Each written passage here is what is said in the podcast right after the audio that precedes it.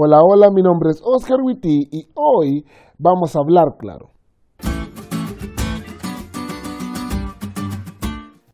Hace unos años me invitaron a predicar a una iglesia en un lugar muy lejos de donde vos te congregas. Y recuerdo que el anciano que me invitó me dijo que quería que predicara sobre cómo tener una relación con Dios. Preparé mi sermón y les dije algo que para muchos fue chocante, pero es la verdad.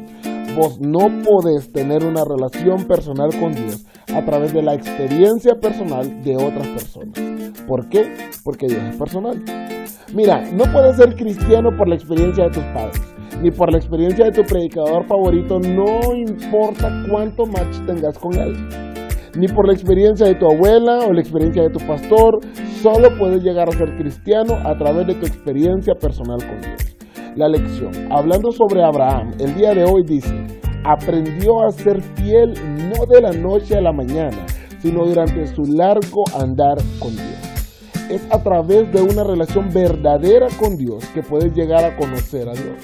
La oración que estamos estudiando hoy reconoce al menos tres cosas sobre Dios, que es el creador de todo, el vivificador y sustentador de todo, y que siempre cumple sus promesas. ¿Y cómo llegaron a esta conclusión?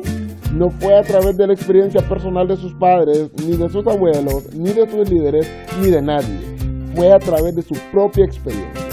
Como estudiamos la semana pasada, ellos leyeron su Biblia. Ellos pidieron ser enseñados por Dios y fue entonces cuando ellos conocieron a Dios. No se puede de otra manera.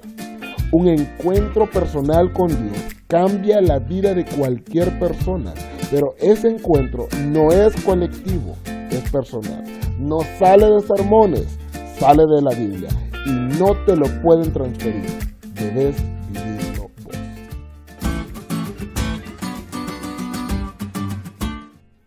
¿Te diste cuenta lo cool que estuvo la lección? No te olvides de leerla y compartir este podcast con todos tus amigos. Es todo por hoy, pero mañana tendremos otra oportunidad de estudiar juntos.